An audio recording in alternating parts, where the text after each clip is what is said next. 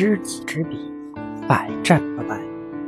故知胜有五：知可以战与不可以战者胜，使众寡之用者胜，上下同欲者胜，以愚待不愚者胜，将能而君不欲者胜。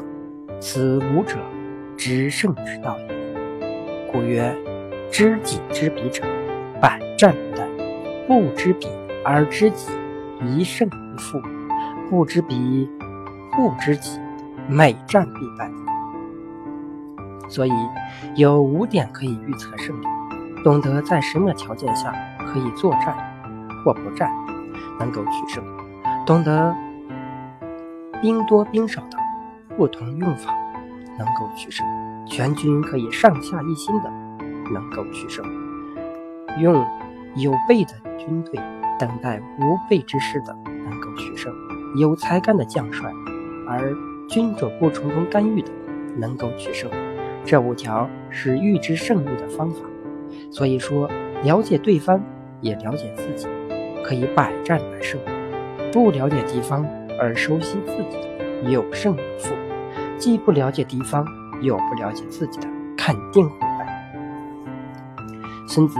用简练的语言道明一条重要的军事思想：知己知彼，百战不殆。只有了解敌人，了解自己，才不会打败仗；不了解敌人而了解自己，双方都有一半的胜算。不了解敌人又不了解自己，那么每次都会失败。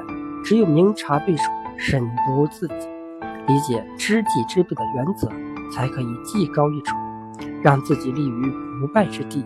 孙子在当时能够提出这样的观点，走电其卓越。美国爱迪生电器公司是通用电气公司的前身。1878年创立，经过一百多年的努力，已经发展成为世界最大的电气设备制造公司。产品的种类繁多，不仅有一般的电器产品，如 X 光机、家电等，还会生产电站设备、宇航设备、核反应堆和导弹。但是在一九八零年，这个巨大的公司却到了山穷水尽、难以维持的地步。在危急关头，出生了一个火车司机家庭，年仅四十四岁的约翰·韦尔奇走马上任，担任这个庞然大物的董事长和总裁职务。韦尔奇上任后，立刻进行一系列改革，如宣布通用电气公司是一家没有界限的公司，就是其中最重要的一条。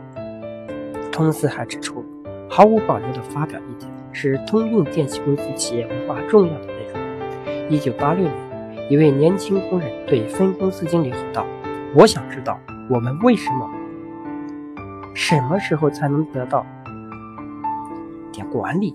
韦尔奇听说这件事之后，不仅没有处分这个年轻人，还亲自进行一番调查。分公司的领导班子在几周之后被涣散。在通用电气公司，每年有两万到两点五万职工出席大家抽主议会，时间不确定，每次会议都有五十到一百五十人参加，引导大家坦率地陈述自己的意见，可以及时找到问题，改进管理，提高工作和产品的质量。职工这样做了，公司的各级领导层也在这种精神的指导下，更加重视集思广益。每年一月。在佛罗里达州，总公司的五百名高管。聚会两天半；每年十月，一百名主管。开会两天半；最后由三十到四十名核心主管。在每季度开会两天半，集中研究职工反映的问题，并做出准确及时的决定。当基层开大家抽主议会时，各级主管必须尽可能的参加，韦尔奇就做。示范，通常情况，他只是专心的听，不会发言。大家出主意活动不仅给公司带来生气，还收获很大成果。如在一次会议上，有个职工提出，可以去借用哥伦比亚厂机器设备，建设电冰箱新厂。哥伦比亚厂是一家专注生产空调使用的压缩机工厂，与电冰箱生产正好对好，直接的转移使用，不但可以节省一笔开支。而且也会生产成本抽低、质量高的压缩机。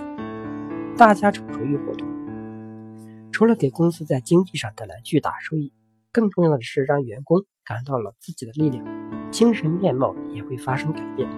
公司从1985年开始，因为韦尔奇的手里减少了11万名职工，但是利润和营业额却翻了一番。1988年，他在世界排名第十，在美国排名第五。